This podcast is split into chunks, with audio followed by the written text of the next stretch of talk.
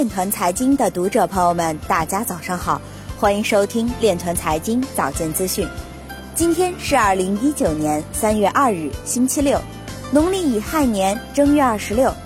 首先，让我们聚焦今日财经。印度老牌工商管理学院计划推出区块链人才教育计划。日本印刷公司与区块链公司达成合作，借助其技术管理内容和售卖作品。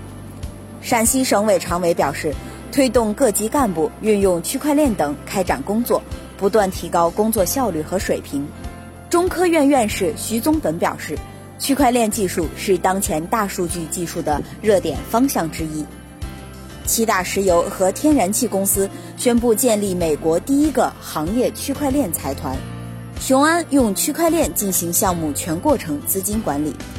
人人影视 CVNT 将于三月正式上线版权众筹平台，Yelcow 视频编码专利通过中国专利局审查，正式签发。民进中央表示，利用区块链技术等做支撑，实现一体化的风险预警和金融监管。刘昌用表示，区块链技术能够促进平台经济发展的主要是区块链政务。今日财经就到这里，下面。我们来聊一聊关于区块链的那些事儿。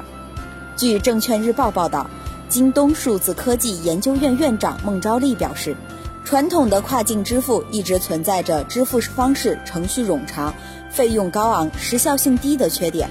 随着数字化支付方式的介入，这些问题将得到持续改善。尤其是随着区块链等新兴数字科技的不断应用，跨境支付有望摒弃中转节点。实现点到点的低成本快速支付。以上就是今天链团财经早间资讯的全部内容，感谢您的关注与支持，祝您生活愉快，我们明天再见。